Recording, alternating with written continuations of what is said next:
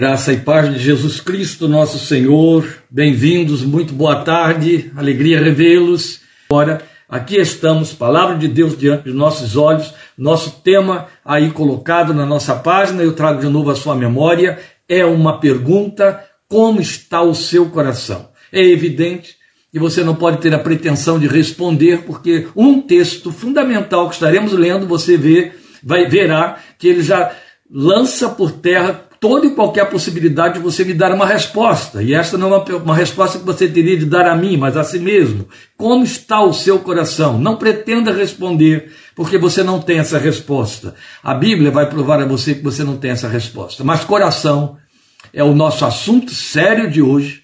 E vamos fazer uma caminhada por dentro dessa temática das próximas semanas, conforme Deus assim determinar ou permitir. E então, Convido você a ler o seu texto aí de Isaías 57, 15, e logo depois estaremos orando para fazer a nossa abordagem de hoje. Pois assim diz o alto e sublime, que vive para sempre e cujo nome é Santo. Você aqui tem quatro informações a respeito dos atributos de Deus: alto, sublime, eterno, vive para sempre e santo. Pois assim diz o alto e sublime, que vive para sempre, cujo nome é Santo. Habito num lugar alto e santo, mas habito também com o contrito e humilde de espírito, para dar novo ânimo ao espírito do humilde e novo alento ao coração do contrito. Este é um daqueles salmos, porque é uma, é uma palavra profética com forma de, formato de salmo, Isaías 57, 15. Então é um dos salmos proféticos, saído da pena de um profeta, eivado de uma beleza singular. Porque é uma promessa. Uma promessa de um significado impactante. Eu acho que o paralelo que teríamos, eu estarei orando ainda, eu acho que o paralelo que teríamos entre Isaías 57,15 para Isaías 57,15 é um texto da invocação da bênção aarônica, conforme Deus determinou que Moisés ensinasse e através de Arão invocasse sobre os filhos de Israel, quando o texto da bênção aarônica diz: O Senhor levante sobre si o seu rosto. É disso que estamos falando aqui, o, o texto de Isaías 57, 15.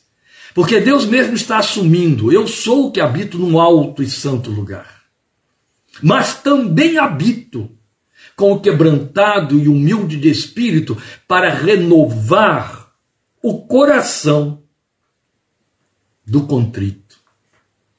Teremos um texto ainda que corre junto deste com mais elucidação mais para frente, conforme avançarmos na nossa meditação. Vamos falar com o alto e sublime, que se inclina para corações humildes. E na verdade, quando dizemos vamos falar com o alto e sublime que se inclina para corações humildes, temos a pretensão de que nossa palavra de oração seja mais do que um gestual, seja uma consciência plena que temos de nos humilharmos diante do Deus que é santo, eterno, alto e sublime. Vamos falar com Ele. Estamos diante de Ti, meu Deus, e só ousamos estar diante de Ti por causa da graça por causa de Cristo Jesus, da presença do Teu Espírito, obra da graça, habitando em nossos corações. Sabemos, e hoje estará isso ainda mais provado diante de nós, que em nosso coração não habita bem algum, a não ser o Teu Espírito. Que o nosso coração não fornece, não produz nada de bom por si mesmo. Ah, não for a graça, não for a presença do Teu Espírito dentro de nós. E tudo aquilo que nos caracterizava como filhos da desobediência, filhos do mundo, filhos de Adão, continuaria nos levando para os caminhos de rebeldia e de vivermos contrários à santidade da tua vontade e ao teu propósito. Foi a graça que nos alcançou e nos deu um coração novo. Foi a graça que botou uma vida nova e nos deu um homem interior renovado, um novo nascimento pelo Espírito Santo de Deus. E a garantia que o nosso coração tem de permanecer diante de Ti e de se santificar diante de Ti é a habitação do Teu Espírito nele e o alimento que ele ingere na Tua palavra. É esta palavra diante da qual também nos curvamos agora que rogamos comunica pelo teu Espírito ao nosso coração a nossa fé, a fé no coração de cada um dos teus filhos que se aproxima desta ministração, tanto agora, presentemente, ao vivo, quanto os que se chegarão depois, os que virão nos outros dias. Mas permite que esta palavra encontre lugar e fale, ensina, ensine, elucide os corações, atraia, esclareça, santifique, transforme e liberte para o louvor da glória de Cristo Jesus. É no nome dele que rogamos que nos ministres e conduzas na reflexão sobre estas coisas, para o louvor de tua glória e por misericórdia, por Cristo Jesus Senhor e por amor de teu nome. Amém. Amém. Meus irmãos, há um outro texto que eu quero colocar já de imediato junto do texto de Isaías 57,15 que acabamos de ler. O texto de Isaías nos traz esta informação nada pequena. Ela é aquele tipo de mensagem, aquele tipo de promessa que tem que levar o nosso coração a se render e a se curvar. Porque corremos num risco, um risco de extremo perigo espiritual, de nos permitirmos altivez, altivez espiritual, presunção espiritual, espiritualidade presunçosa, e elas existem.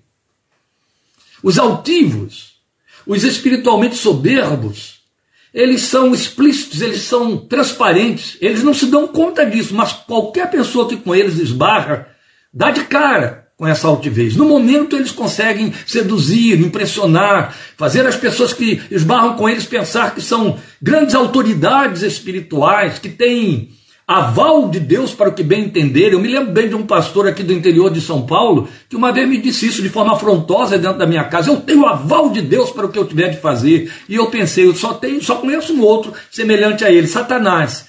Pensava que tinha o aval de Deus para tudo quanto quisesse fazer. Quando o homem, o crente, ele chega a esse nível, ele é como uma torre de Babel, só existe, só existe um caminho para ele, vir abaixo. E a Bíblia diz isso, que Deus resiste ao soberbo mas da graça ao humilde. E aqui estamos ouvindo falar onde a humildade se manifesta no coração. Então, quando você ouve a promessa de Deus dizendo: Eu sou alto e sublime, mas a despeito do lugar que eu ocupo, a despeito desta posição que eu tenho, dessa santidade que faz separação entre mim e vocês, eu me permito habitar no coração que se humilha diante de mim, no coração dos homens pequenos, frágeis quando se reconhecem como tais. Coração arrependido, coração quebrantado contrito fala de coração arrependido, meus queridos. Então é sublime demais você ouvir que esse Deus, diante de quem não, não poderíamos nos chegar a não ser com aqueles ai de mim, ai de mim de Isaías, ele chega para nós e diz: Olha, eu sei quem eu sou e onde eu estou. Mas eu assumo que eu ocupo um lugar dentro do seu coração quando esse coração está quebrantado e contrito, a despeito de sermos quem somos. Um outro texto que é uma palavra de ordem, uma palavra apostólica, Colossenses 3, 23, que se impõe sobre nós como uma regra espiritual para a nossa existência, amados, para a nossa existência. Nós temos um mau hábito perigoso, muita gente vive mal, na fé, muito crente, eu, eu quando falo muita gente, eu estou me referindo aos cristãos. Muito crente vive mal na, a sua vida espiritual, a sua vida do dia a dia, por fazer uma dicotomia entre vida espiritual e vida secular. Então ele pensa que vida espiritual é aquilo, é, é o momento em que ele pega a Bíblia, ele ora, ele canta ou ele vai a uma igreja. E na verdade, só temos um caminho e uma vida. Tudo na nossa vida é espiritual. Não importa quão secularizado e onde você esteja realizando o seu devir. Você é um ser espiritual. E Deus participa dessa sua vida. Então Paulo chega para mim e para você, dando uma orientação bem clássica, em Colossenses 3,23, ele diz assim: tudo o que fizerem, façam de todo o coração, como para o Senhor, e não para os homens. E aqui nós todos ficamos amarrados, uma malha espiritual da qual a gente não consegue sair. E nem tem por que sair. Percebe que a amarração é tema, é tremenda, ela compromete até impacta, e não impacta pouco. Porque Paulo fala de tudo e de todo. Tudo que fizerem, façam de todo o coração. Então não é meia coisa de todo o coração e nem tudo de meio coração. É tudo de todo o coração para o Senhor e não para os homens. Não importa quem esteja do outro lado do balcão, entende? A verdade é que é tudo de todo o coração para o Senhor, como se estivesse fazendo para o Senhor, ainda que esteja fazendo para com os homens. Jesus trabalha isso. E com palavras ainda mais comprometedoras. Quando ele fala de ter, ter recebido roupa, visita, pão, água, visitado quando estava preso. E aí os que estavam à sua volta, ou pelo menos dentro da sua parábola, ele coloca essas palavras da boca de interlocutores. Quando foi que tu estavas preso fomos ver-te, estavas com fome te demos de comer, estavas com sede te demos água, estavas nu e te vestimos. E aí o Filho de Deus disse: Quando vocês fizeram isso a um destes meus pequeninos irmãos, a mim fizeste.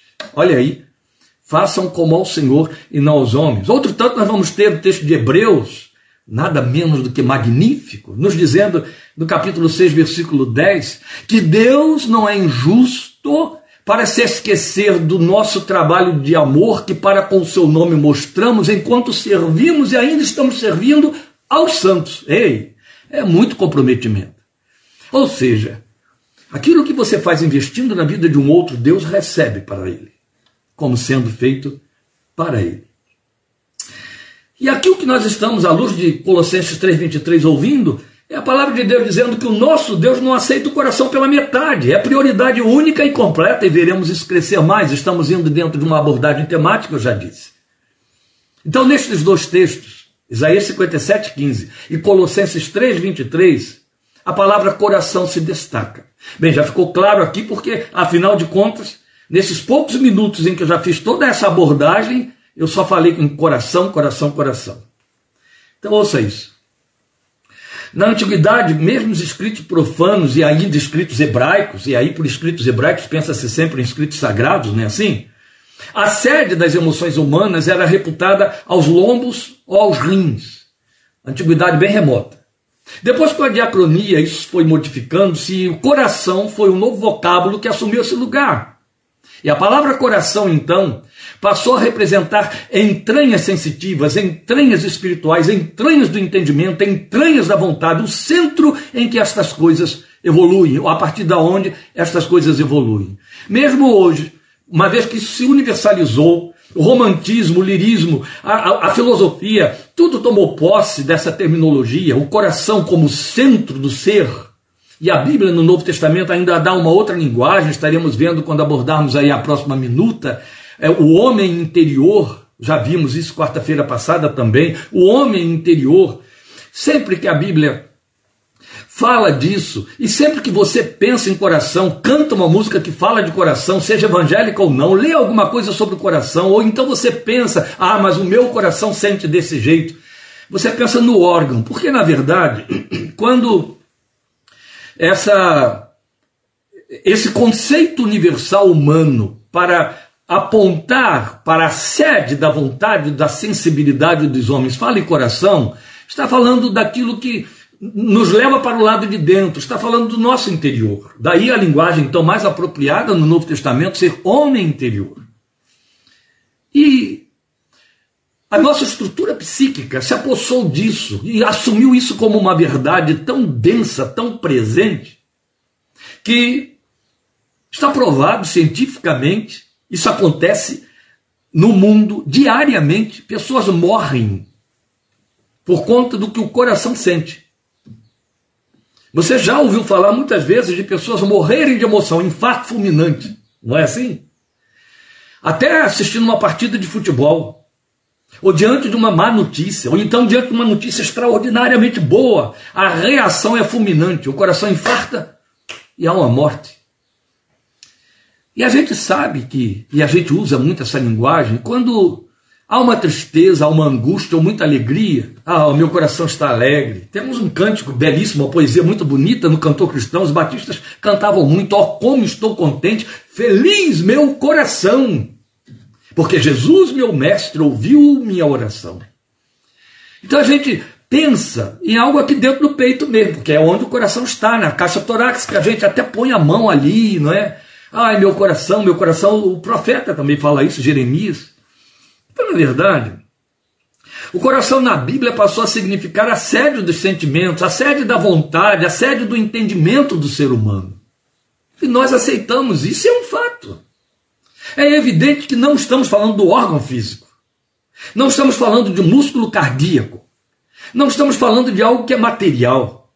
Estamos falando de algo que é imaterial. Estamos usando uma linguagem que não é nem psicológica. Estamos falando de algo que é espiritual. E que nós decidimos concentrar com reações, sensibilidades, sensações físicas no nosso corpo. A ponto da Bíblia, então, até forçar a referência falando de homem interior. Quer dizer, algo que está mais internalizado e continua sendo você, continua sendo o ser humano. Então o coração passou a ser o ponto vital, o centro da atenção e solicitação divinas no trato com o ser humano que Deus fez a sua imagem e semelhança. O próprio Deus, o tempo todo, Jesus outro tanto, vai tratar conosco a partir do coração. Vai falar em coração, coração, todo tempo. Volta a carga. Não se deixe confundir aqui, não se deixe atrapalhar por essa linguagem, é, essa figura de linguagem ou esse, o, o impacto dessa metáfora para ficar pensando no órgão físico. Mas pense no seu ser interior, como sendo esse coração a que a Bíblia se refere, a palavra de Deus se refere. Então é na Bíblia, como palavra de Deus, que nós aprendemos a dar ao coração o lugar que lhe cabe, a discerni-lo, a vê-lo sob um domínio espiritual que o coloca muito acima dos valores que lhe são atribuídos pela linguagem lírica, muito acima. É evidente que, por mais popular que a expressão se tenha tornado, o coração vai ser figura de linguagem sempre representativa do íntimo do nosso ser, desse homem interior a que eu estou me referindo, e que Paulo se refere também muitas vezes, especialmente nas versões mais antigas das nossas Bíblias. Então, eu convido os irmãos que estão aí com o seu texto de Isaías 57,15 diante dos olhos, outros já foram lá, talvez, para Colossenses 3,23, mas agora nós vamos fazer uma caminhada na palavra de Deus com alguns textos pensados e sintetizados a fim de otimizar a nossa abordagem para entendermos o significado deste tema, que, como eu disse, ele entra como uma abertura para novas mensagens que virão nas próximas semanas, conforme Deus assim consentir e permitir por sua misericórdia. Então eu convido os irmãos a se voltarem hoje, voltarem hoje a sua atenção para o seu coração. Esse é o momento. E vamos fazer isso através desse percurso bíblico aí. Primeira coisa que eu quero levar você a pensar comigo é, no coração pela ótica divina, como Deus vê o coração do homem. Eu já quero lembrar a você de imediato o que Deus disse a Samuel na casa de Davi, na casa do pai de Davi. O Senhor chega para Samuel e o surpreende dizer: Olha só, Deus não vê como vê o homem. O homem vê o exterior, mas Deus vê o interior. É evidente que ali a linguagem exterior se referia à ótica de Samuel, olhando os filhos de Jessé pelo lado de fora. Mas quando o Senhor diz através de Samuel que Deus vê, o homem vê o exterior e Deus vê o interior, ele está falando do coração, e esse exterior que o homem também vê, também é uma visão exteriorizada do coração que nós temos. A, no, a nossa visão do coração é, no máximo, meus queridos, guardem isso, no máximo psicológica. Nós não temos uma capacidade inerentemente nossa de contemplarmos o coração pela ótica espiritual. Precisamos da Bíblia para poder termos uma visão e leitura espiritual do nosso coração. Mas psicologicamente nós o lemos, psicologicamente nós o entendemos, e ele nos lesa porque ele continua cumprindo um lugar que ele ocupa e que a visão de Deus mostra para nós bem de perto. Então veja, é a primeira mensagem que eu quero passar para você da ótica divina a respeito do seu coração e do meu. O que ele diz está em Jeremias 17, 9. Enganoso é o coração. Mais do que tudo. Mais do que todas as coisas, diz a versão que eu estou usando. Esta é uma palavra pesada. Esta é uma palavra a qual a nossa mente resiste. E aí temos um, um, um, um, substrato de rebelião. Ainda subsídios da rebelião adâmica. A resistência que oferecemos à palavra de Jeremias 17, 9. O ser humano detesta pensar que ele não se conhece. A maior pretensão humana, e daí a queda, é achar que se conhece e que se garante. É onde vem altivez, soberba, orgulho, tudo aquilo que pertence ao perfil de Satanás, de Lúcifer. Enganoso é o coração, diz Deus. E ele é, mais do que todas as coisas, ele é enganoso. E ele é desesperadamente corrupto. Quem o conhecerá? É a conclusão com uma pergunta. É um desafio também. O que Deus está dizendo é: esse coração que é enganoso, mais do que todas as coisas, e que é desesperadamente corrupto, é de tal ordem que não há quem o conheça. Quem o conhecerá, sabe? Lamentavelmente, lamentavelmente, lamentavelmente, nós, esses tupiniquins humanos, temos a pretensão de achar que o conhecemos. É raro você encontrar alguém que assuma: eu não me conheço. Mas a palavra de Deus está afirmando que não há quem o conheça. Deus conhece o meu coração. Deus conhece o seu coração, mas você não é Deus. O que ele está dizendo é que você não conhece seu coração. Por isso que é importante demais atentar a um outro texto que veremos daqui a pouco mais, Provérbios 4, 4 23, em que o Senhor diz que sobre todas as coisas devemos guardar o nosso coração, porque o texto de Jeremias está dizendo que o nosso coração é mais enganoso, enganador do que todas as coisas. Engana mais do que todas as coisas. Isso é muito sério. Ora, se Deus afirma que somos incapazes de conhecer o nosso coração, e logo de poder confiar em nosso próprio coração, incapazes, se eu não conheço, eu não posso confiar nele. Como nós pretendemos confiar no coração de outros? E a que eu faço? Se eu não conheço o meu, como eu posso ousar conhecer o do outro e confiar no outro? O próprio Jeremias, aí neste texto do capítulo 17, já tinha dito: Maldito o homem que confia no homem. E por maldito aqui significa ele só vai de mal a pior, se ele confia no homem.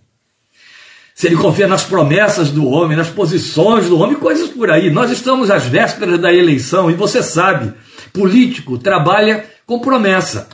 Né? São os santos visíveis. Fazem muitas promessas. O problema é que as pessoas acreditam nas promessas dos políticos e por isso votam neles. Mas preste atenção: a Bíblia é clara quando ela diz que maldita o homem que confia no homem.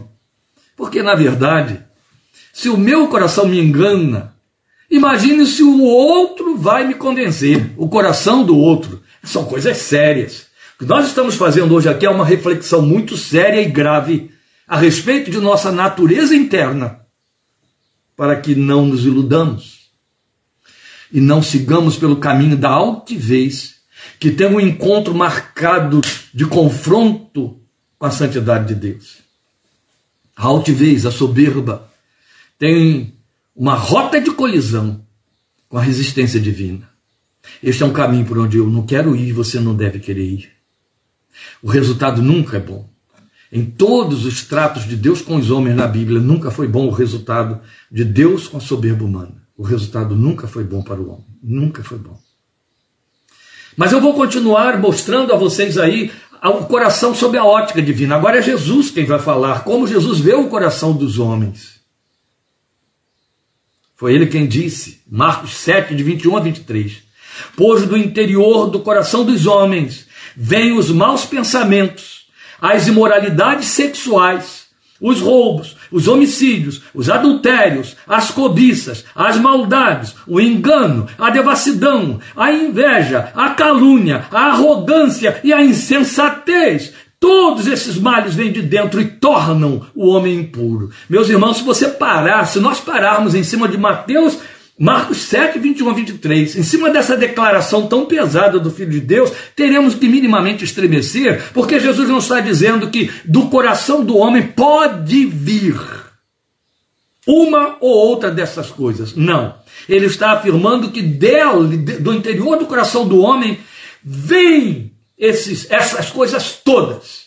Todas elas estão aí dentro do nosso coração. Maus pensamentos, imoralidades sexuais, roubos. Eu nunca roubei. Homicídios, eu nunca matei. Você lembra de Jesus dizer que quem olha para uma mulher com intenção de desejá-la, no coração já adulterou. Existem os homicidas nos sonhos e desejos, mas vamos passar adiante. Ele fala que adultério vem do coração, cobiça vem do coração, maldade vem do coração, engano vem do coração, devassidão, inveja, calúnia, arrogância, insensatez. Em nenhum momento a palavra de Deus está dizendo, nem em Jeremias 17, 9, nem em Mateus, em Marcos, perdão, 7, de 21 a 23, que Deus está dizendo, vai se fazer o quê, não é? Vai se fazer o quê? Seu coração é assim mesmo. Não, não. Muito pelo contrário. A palavra de Deus diz que o homem purifica o seu coração, observando pela palavra do Senhor. É observando pela palavra do Senhor. A palavra do Senhor, Jesus já disse isso, limpa. Vocês já estão limpos pela palavra que lhes tenho falado. E ela limpa o quê? O coração. Paulo escreve a Tito e diz que é uma lavagem regeneradora que o Espírito Santo faz. Entende por que você que está acompanhando os estudos de Efésios nas minutas das quartas-feiras, a palavra de Deus nos diz que Deus se garante, está lá em Efésios capítulo 1, versículos 13 e 14, colocando o Espírito do Filho dentro do nosso coração. Se o crente não puder ser a habitação do Espírito de Deus, Desgraça total, ele continua sendo o que ele sempre foi, se enganando apenas por conta de conversões e sensações psicológicas, ou sensações de conversão psicológica. Só isso. É só uma questão de tempo para que toda a miséria venha para fora. Então, ao fazer alguém nascer de novo, ao receber alguém junto à cruz, o que Deus faz para garantir que esse filho seja dele, e o tema, e o sirva, e o honre, é pôr o seu espírito dentro do seu coração. Daí a autoridade, a liberdade com que o apóstolo Paulo podia exortar a mim e a você naquele texto de Colossenses 3,23 que lemos. Tudo que você vier a sua mão para fazer, tudo, faça de todo o coração, como ao Senhor e não aos homens. Isso é muito sério. Continuando nessa visão, na ótica divina a respeito do nosso coração, nós vamos ter também Jesus falando em, João, em Mateus 12, 12, 24. Esse texto se repete em outros evangelhos, nos sinóticos. Mas em Mateus 12, 24 é de onde eu tiro essa sentença do Filho de Deus sobre o coração, quando ele faz uma exortação aos que o ouvem, dizendo: raça de víboras, como podem vocês que são maus dizer coisas boas? Pois a boca fala do que está cheio o coração. Ele não está dizendo que o coração só vai falar coisas más. O que ele está dizendo é exatamente o contrário. Que não adianta, em hipótese alguma, quem tem um coração cheio de coisas más pretender que vai dizer coisas boas. Não. Pode até fazê-lo com disfarçatez. Mas o que há de mal vai sair por ali. Isso é muito sério, porque, veja, na ciência psicanalítica, nós somos treinados a fazer a leitura do que o coração fala e a mente esconde. É a leitura do não dito, é a leitura do corpo, a leitura do gestual, a leitura através de atos falhos, através dos sonhos, que revelam que é a verdade que está escondida e que está totalmente censurada para que a pessoa se proteja e ela faz uma censura inconsciente. Na terapia a gente descobre, a gente ouve isso, a gente vê isso, vê em gestuais. A gente aprende a ler alguns gestuais que são padronizados. Não faz muitos dias, há bem poucos dias, eu estava ouvindo alguém me dizer sem palavras que estava trabalhando a possibilidade de um divórcio, quer se divorciar da sua mulher. Ele estava fazendo uma gesticulação que eu lia o tempo todo. Ele não sabe que estava fazendo a gesticulação, mas ele está me comunicando: eu vou me divorciar, eu vou deixar aquela mulher. Já passei por essa experiência várias vezes, já li isso várias vezes e vi se confirmar diante dos meus olhos. Várias vezes. Percebe o que estamos querendo dizer? O coração só vai falar coisa boa se houver coisa boa dentro dele. A boca, perdão. Só vai falar coisa boa se houver coisa boa dentro do coração. Foi isso que Jesus disse. É impossível. Porque disse Tiago, e eu concordo, né? É a palavra de Deus. A mesma fonte não pode produzir água doce e amarga. Ou é uma ou outra coisa. Então, se o coração fala, se a boca fala do que o coração está cheio, desculpem, está trocando, se a boca fala do que o coração está cheio, o que está lá dentro, é só o que vai sair. É só uma questão de oportunidade, de estímulo. Cair da resistência que está lá dentro é que vem para o lado de fora. As palavras que matam, as palavras que ofendem, as palavras que ferem, que denigrem, as palavras que jogam para baixo, as palavras que exaltam, que põem lá em cima, que edificam. Por isso, somos exortados em Efésios a não deixar que saia da nossa boca nenhuma palavra torpe, quer dizer, nenhuma palavra que tenha fedor de peixe podre. É isso que significa a palavra torpe no texto de Efésios. Não saia da vossa boca nenhuma palavra torpe, a não ser a palavra que vá produzir graça e edificar quem a ouve. Então aí está o texto de Efésios dizendo desta possibilidade. Sim, Jesus também está dizendo. Quando ele afirma que a boca fala do que o coração está cheio. Se o coração estiver cheio de graça, é graça que vai sair pela boca. Se o coração estiver cheio de paz, é paz que vai sair pela boca. De amor, é amor que vai sair pela boca. Entende? Palavra que vai edificar palavra que vai construir pelo lado de dentro, levantar o outro. Isso é muito sério. Vamos lembrar o que o salmista revelou, meus amados. Ainda a palavra não me chegou à boca, e tu já a conheces toda. De longe entendes o meu pensamento. Deus vai na protoverbalização Deus chega antes. Ele vê a palavra desde a sua origem, quando ela começa a sair lá de dentro do coração. Isso vale, vale, amados, prestem atenção, isso vale para os nossos momentos de oração. Não cometa a pretensão nunca. Mude isso se você está viciado nisso, de achar que você convence Deus pelo que você diz. Cuidado com isso. É válido que você expresse diante de Deus, o nome disso é confissão, é adoração, é louvor, que você expresse diante de Deus o que você sente, o que você deseja, o que você pense. Mas nunca se iluda achando que Deus se convence pelo que você fala, pela forma como você fala, que Deus se deixa impressionar pela, pelo volume de emoções que impregnam aquilo que você está dizendo, que Deus entende o que você está dizendo tal como você pretende que ele entenda. Ele olha o que está lá dentro.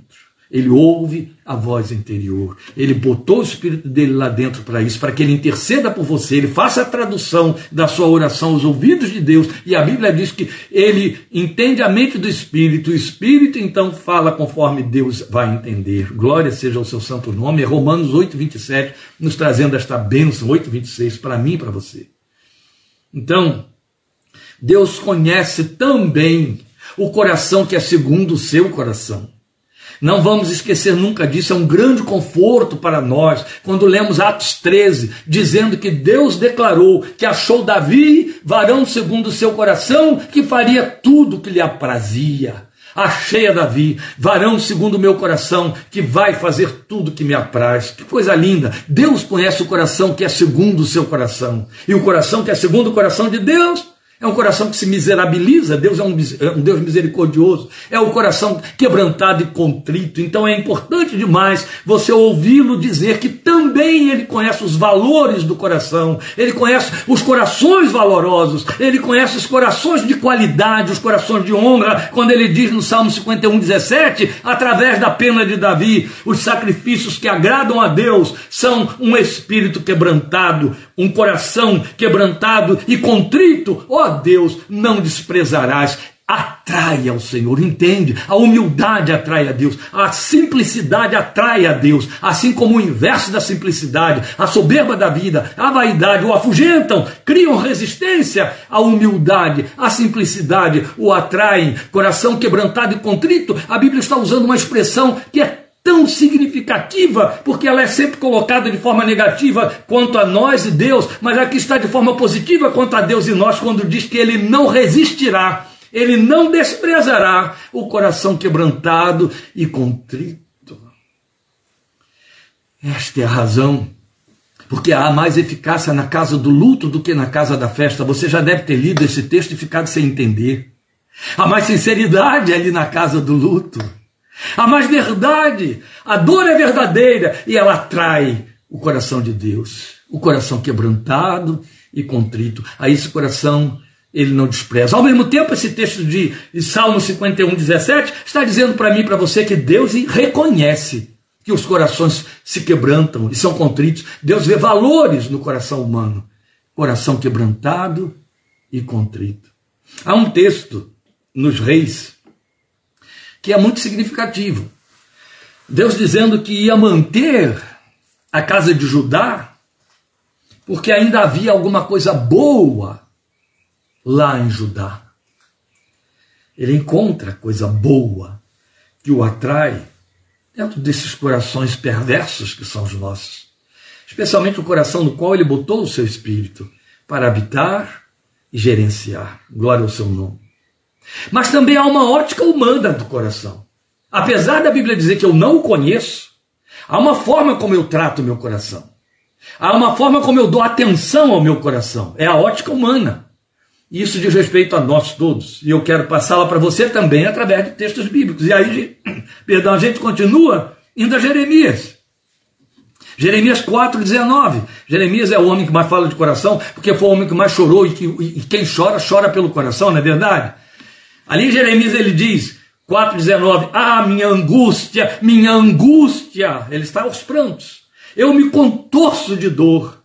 Ó oh, paredes do meu coração.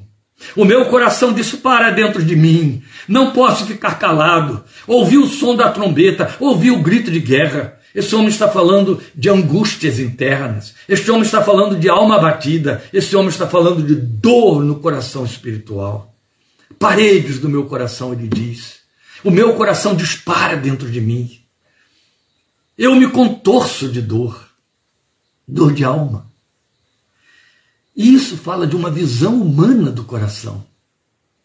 O que, que eu quero dizer com esse texto de Jeremias 4,19 ao afirmar que é uma visão humana, uma ótica humana do coração? É que o coração move o homem. O coração nos faz paralisar de medo, ou nos agitarmos, ou avançarmos. É do coração que vem a força para a gente avançar. É do coração que vem a, o, a, o, o medo, a fobia ou a covardia que nos faz recuar ou paralisar, estagnar e ficar atônito. Mas a autovisão mais generalizada do coração, e eu acredito que você vai concordar comigo, é aquela que o faz sentir seu parecer vítima em quase todas as situações. Isso é tão universal, meus irmãos. Isso é tão comum, isso é tão corriqueiro. Via de regra, quando as coisas andam mal sucedidas, a pessoa tem uma visão acerca de si mesma como vítima. Ela é vítima de alguma situação sinistra. Ou é espiritual, é um engendramento do diabo, ou é da maldade de terceiros ou do sistema, mas ela é vítima. Dificilmente ela vai conseguir ver-se como quem, perdoe, como quem promoveu meios criou circunstâncias favorecendo adversidades e dando lugar a elas. Dificilmente. Esta é a razão porque quando algumas pessoas tão repetitivamente estão vivendo esse ciclo, elas adoecem, correm para as terapias e abominam a terapia que pontua isso aí, que põe o dedo nessa veia para dizer: olha, você está produzindo tudo isso, você favorece esse tipo de situação. Porque a autovisão é essa de se sentir ou parecer vítima em quase todas as situações. O coitadinho de mim, meu coração, ele padece esse tipo de coisa. Ai, ai, meu coração, paredes do meu coração, eu me contorço de dores, foi o que Jeremias disse. Mas existe também a visão do coração que palmilha o terreno da fé. É uma visão mais legítima e se é mais legítimo, é mais humilde, é mais quebrantado e contrito. Então fala a linguagem de Deus. E você a vê no Salmo 73, 26, exatamente o texto em que o salmista está questionando os privilégios e o, o aparente bom sucesso dos ímpios. Nesse texto ele diz no versículo 26: O meu coração, meu corpo e o meu coração poderão fraquejar. Oh, ele diz: quase me resvalaram os pés. E agora ele chega no versículo 26 para dizer isso: O meu corpo e o meu coração poderão fraquejar, mas Deus é a força do meu coração e a minha herança para sempre. Oh, Davi sabia usar isso muito bem na sua fé. Eu tenho um coração fraco, eu tenho um coração que pode me enganar, eu tenho um coração que pode me passar uma rasteira. Afinal, ele é enganoso. Mas a força do meu coração é Deus. Ele é a minha herança que guarnece o meu coração. Isso é fé. É o caminho de fé. Porque traduz, em outras palavras, uma confissão e consciência de dependência divina. É onde, e dependência divina só aponta nessa direção, é onde a altivez é lançada para muito longe. Porque quem depende de Deus de altivo não tem nada. Quem tem consciência de que depende de Deus no que vive e no que faz, no que faz e no que vive, está longe da altivez. Pelo contrário, tem um contínuo quebrantamento por carência, humildade. É belíssima essa linguagem nas palavras de Paulo, quando ele diz: a, minha, a nossa suficiência vem de Deus. Estamos ouvindo isso de um homem que era superdotado intelectualmente e nas filosofias da sua época. No entanto, esse homem estava dizendo: não que por mim mesmo eu possa pensar alguma coisa, mas a minha suficiência vem de Deus. Aleluia. Como temos que aprender estas coisas, meus queridos. Ainda uma outra ótica humana a respeito do coração.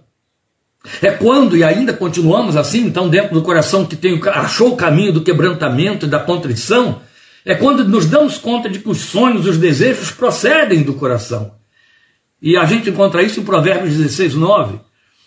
Em seu coração o homem planeja o seu caminho, mas o Senhor determina os seus passos. Eu posso planejar o meu caminho, é tão linda essa palavra. Eu posso planejar o meu caminho, eu tenho um sonho. Mas quem vai conduzir os meus passos dentro deste caminho que eu planejei é Deus. Logo, a direção primeira e última será de Deus.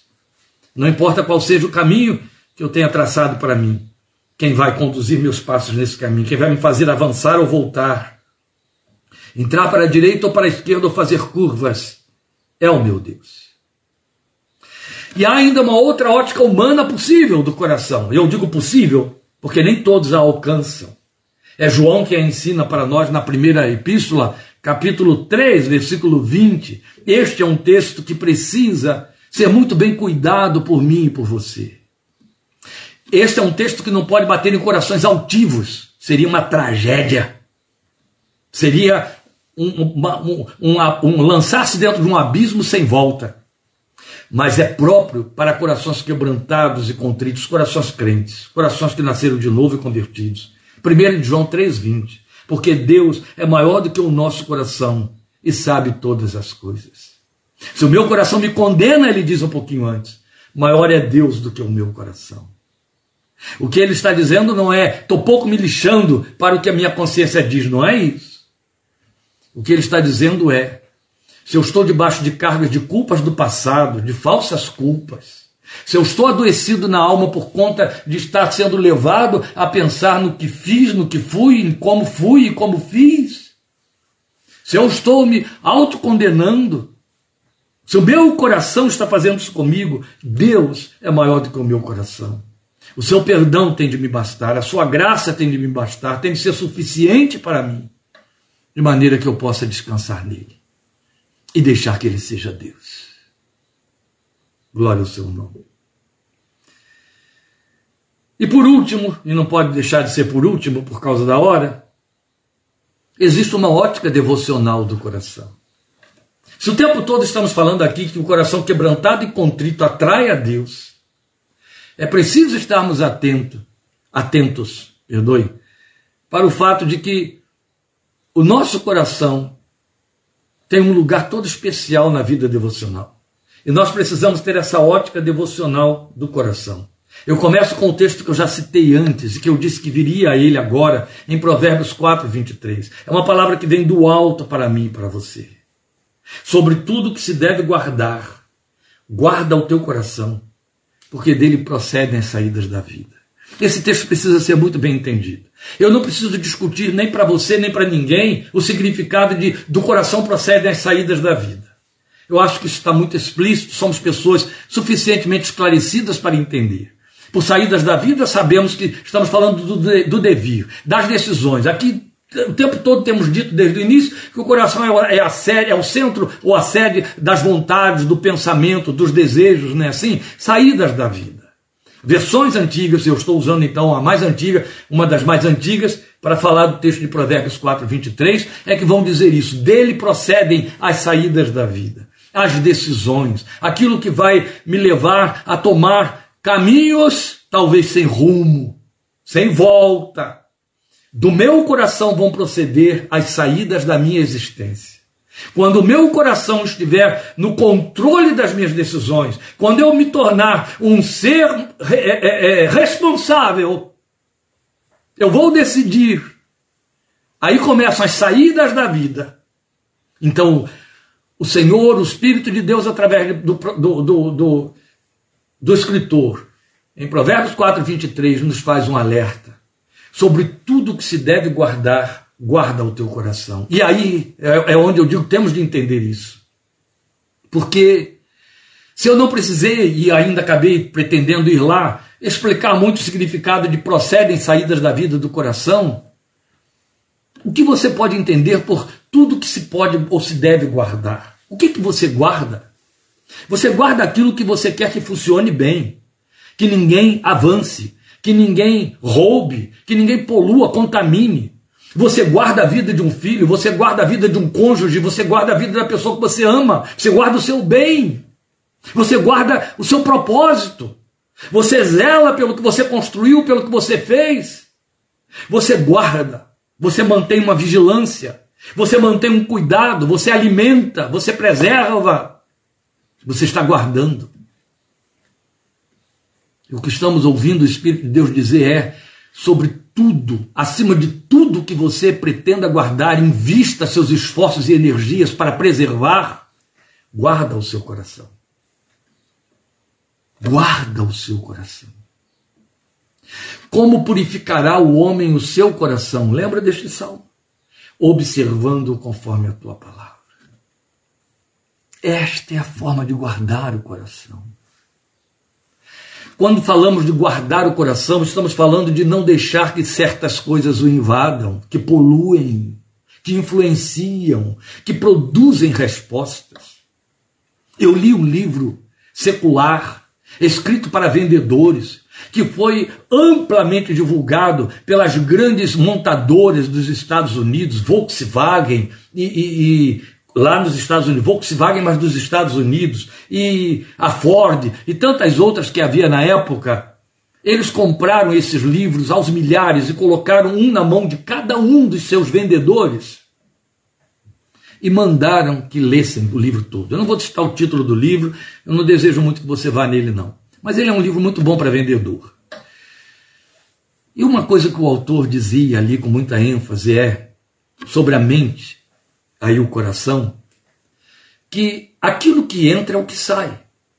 Ele disse, com outras palavras, ele disse assim: se lixo entra, lixo sai. É preciso guardar o coração por causa dos lixos que o invadem. Por isso Jesus nos ensinou em João capítulo 13 que devemos lavar as fuligens, as sujeiras ou os pés uns dos outros.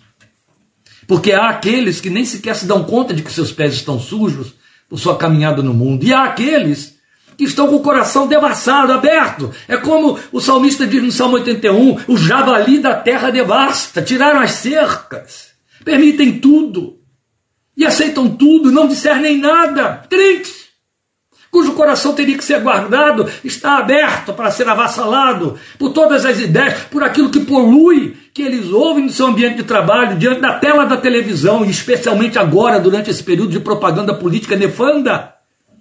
Aceitam o que vem, creem no que vem e ainda repetem. Cuidado. Cuidado com o que entra no seu coração, porque vai sair pior do que entrou. Guarda o seu coração, porque dele procedem as saídas da vida. Guarda-o com a palavra de Deus. Guarda-o com vigilância e oração. E Jesus foi muito claro quando nos mandou orar e vigiar, vigiar e orar. Estas duas coisas precisam caminhar juntas, são duas disciplinas espirituais indispensáveis. Não basta orar, é preciso vigiar. Não basta vigiar, é preciso orar. Vigilância e oração. O nome disso é santificação consciente, santificação pessoal. Mundo é mundo e você habita no mundo, embora não seja dele. Então seu coração precisa ser guardado. Guarda, porque o que vem polui, o que vem contamina, e o que contamina sai e contamina o homem, Jesus já disse. Isso é muito sério. É muito sério, amados. É muito sério. Sobre tudo o que você guarda com zelo e cuidado, guarda o seu coração. Tenha cuidado de guardar o seu coração. Todas as reações da vida e as influências que você vai exercer sobre os seus procederão dele, com toda certeza. Não é só. É que o coração acaba estabelecendo um status quo. Ele acaba definindo, em termos de caráter, quem e o que você é. E você passa a crer nisso e entrar naquele complexo de Gabriela. Nasci assim, fui sempre assim, é assim que eu sou. Muito sério. E ainda, nesse, nessa ótica devocional do coração, nós temos um apelo que vem do coração de Deus e que ainda Jeremias, é sempre Jeremias, percebe quanto que há de coração em Jeremias e de exortação ao coração em Jeremias. Jeremias 29, 13, texto clássico, virou música e cantávamos muito, né, Ana Maria? Pelas músicas do Betel brasileiro. E buscar-me-eis e me achareis quando me buscardes de todo o vosso coração. E no versículo 14, eu citei aqui 29, 13, mas no 14, a primeira linha, que beleza, ele completa dizendo: eu me deixaria achar por vocês. E me buscarão e me acharão quando me buscarem de todo o coração. E percebe o todo de novo aqui? Aquele todo de Colossenses 3, 23, ele volta a carga em Jeremias 29, 13. É de todo o coração, não é meio coração, Deus não aceita metades. Quando vocês me buscarem de todo o coração, vocês me acharão porque eu me deixaria achar. Isso é belo, isso é belo. É belo demais. Eu sei que você já conhece todas as ilustrações que eu uso para esclarecer isso aí. Eu não vou cansar você repetindo, mesmo porque não temos tempo. Mas pense nisso. Deus se deixa achar quando está sendo buscado pelo seu coração. Saiba de uma coisa, querido e querida. É o coração que move você a fazer as buscas. Estamos falando de desejos. Em que direção o seu coração leva você? Em que direção? Aliás, eu tenho perguntado por observação muito isso nos dias de hoje a Deus em oração. Senhor, o que o coração da igreja que está no meu entorno está buscando nos dias de hoje? O que, que a move? O que, que a fascina? Em que, que ela está pensando e falando dia e noite? O que, que ela está buscando? Por último, eu quero colocar para você Mateus 22, 37, ainda o coração na ótica devocional é quando o Senhor Jesus, fechando tudo, diz assim para mim e para você: ame o Senhor, o seu Deus, de todo o seu coração, de toda a sua alma e de todo o seu entendimento. Olha o todo aqui de novo. Ame de todo o seu coração. E aí eu vou ler alguns textos para fechar que mostram as possíveis respostas minhas e suas a exortações desse naipe. A primeira delas está em Salmo 119, 80, o maior texto da Bíblia. No Salmo 119, 80, o salmista desejou, e esse tem, tem de ser o meu e o seu desejo. Seja o meu coração íntegro para com os teus decretos, para que eu não seja humilhado. Quando o crente está fora da palavra de Deus, ele sofre humilhações desnecessárias. Depois, o mesmo salmista, os salmos são ricos a nível de coração, e de desejos do coração. No Salmo 28, versículo 7, ele faz esta declaração: O Senhor é a minha força o meu escudo. Nele o meu coração confia. Olha o coração no caminho da fé. E dele recebo ajuda. Meu coração exulta de alegria, e com o meu cântico lhe darei graças. Que lindo! São as possibilidades plenas dos exercícios espirituais, das vivências espirituais, a partir do centro do nosso ser. O coração que exulta de alegria e produz cântico que rende graças a Deus, porque confia, esse coração confia no Senhor e sabe que dele recebe ajuda. Depois, um penúltimo texto que eu deixo com você é Salmo 86, versículo 12, onde o salmista reforça aquilo que lemos um pouquinho antes no Salmo 28, 7. De todo o meu coração te louvarei, Senhor meu Deus glorificarei o teu nome para sempre. Ele sabe que é todo, de todo o meu coração eu te louvarei. Não vou levar nada junto, Deus, não vou deixar nada competindo. vai ser só o coração te louvando, sem estar dividindo com nenhuma outra situação ou coisa. É isso que ele quer dizer, com de todo o meu coração te louvarei. E por último, a oração que me resta fazer diante de tudo isso, e que resta você a fazer diante de tudo isso, que está no Salmo 139, 23, também pode ser no 139, versículo 1. Sonda, meu Deus, e conhece o meu coração. Prova-me e conhece as minhas inquietações. O coração que confia no Senhor não teme. O coração que confia no Senhor pode chegar diante de Deus e dizer: sonda-me, conhece esse coração. Vê se há em mim algum caminho mau e guia-me pelo caminho reto. Sonda, meu Deus, conhece o meu coração e apaga de dentro dele os pecados ocultos. O salmista também orou desse jeito no Salmo 32. Amém? Faça esta oração, Senhor. Eu vou fechar com ela. Eu vou fechar fazendo com você esta oração nesse momento. E eu convido você a fazer esse momento de oração à luz do Salmo 139, 23. Vamos orar juntos diante do Senhor e dizer isso a Ele. Ele quer ouvir isso de mim e de você. Sonda, meu Deus, o coração. Sonda e conhece o meu coração. Vê os caminhos que há dentro dele. Leva-o por dentro de caminhos retos. Afugenta dele as malignidades oportunistas escondidas, aguardando estímulos que as justifiquem. Ajuda-me a guardá-lo para que aquilo que vem como entropia e vem como poluição não encontre lugar, mas seja esbarrado na porta, encontre o sangue do cordeiro na porta e dali mesmo seja afugentado.